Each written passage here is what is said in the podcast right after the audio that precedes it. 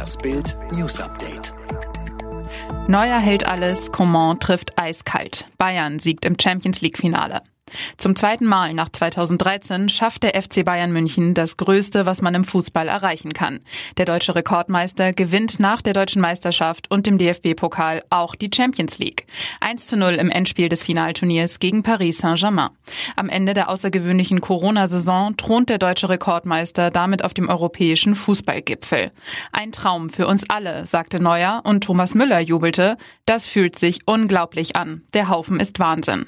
Held des Abends war der in Paris geborene Kingsley Coman mit dem wichtigsten Tor seiner Karriere, dem insgesamt 500. Treffer der Münchner in der Königsklasse. Will Putin Kreml-Kritiker Nawalny auch in Deutschland töten lassen? Sorge um Alexei Nawalny. Seit Samstagmorgen liegt der Kreml-Kritiker nach einem mutmaßlichen Giftanschlag in der Berliner Charité.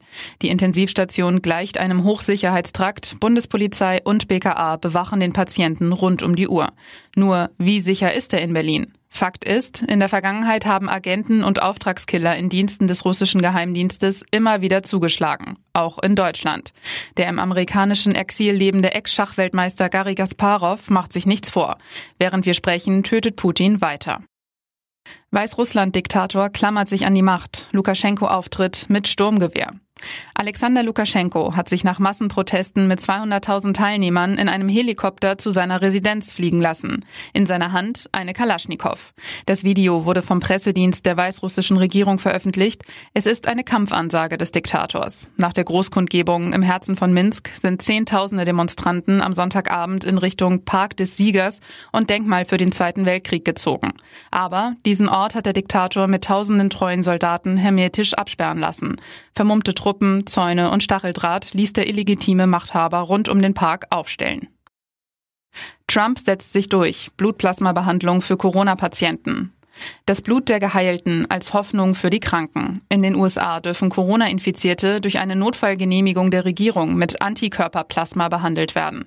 US-Präsident Donald Trump spricht von einem sehr historischen Durchbruch. Gesundheitsminister Alex Azar hofft, die Todesrate des Virus um 35 Prozent senken zu können.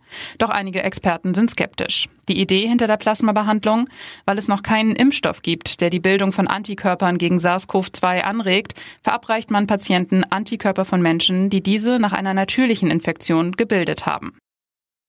Hundehasser vergiftet Labrador von Jörg von Torra.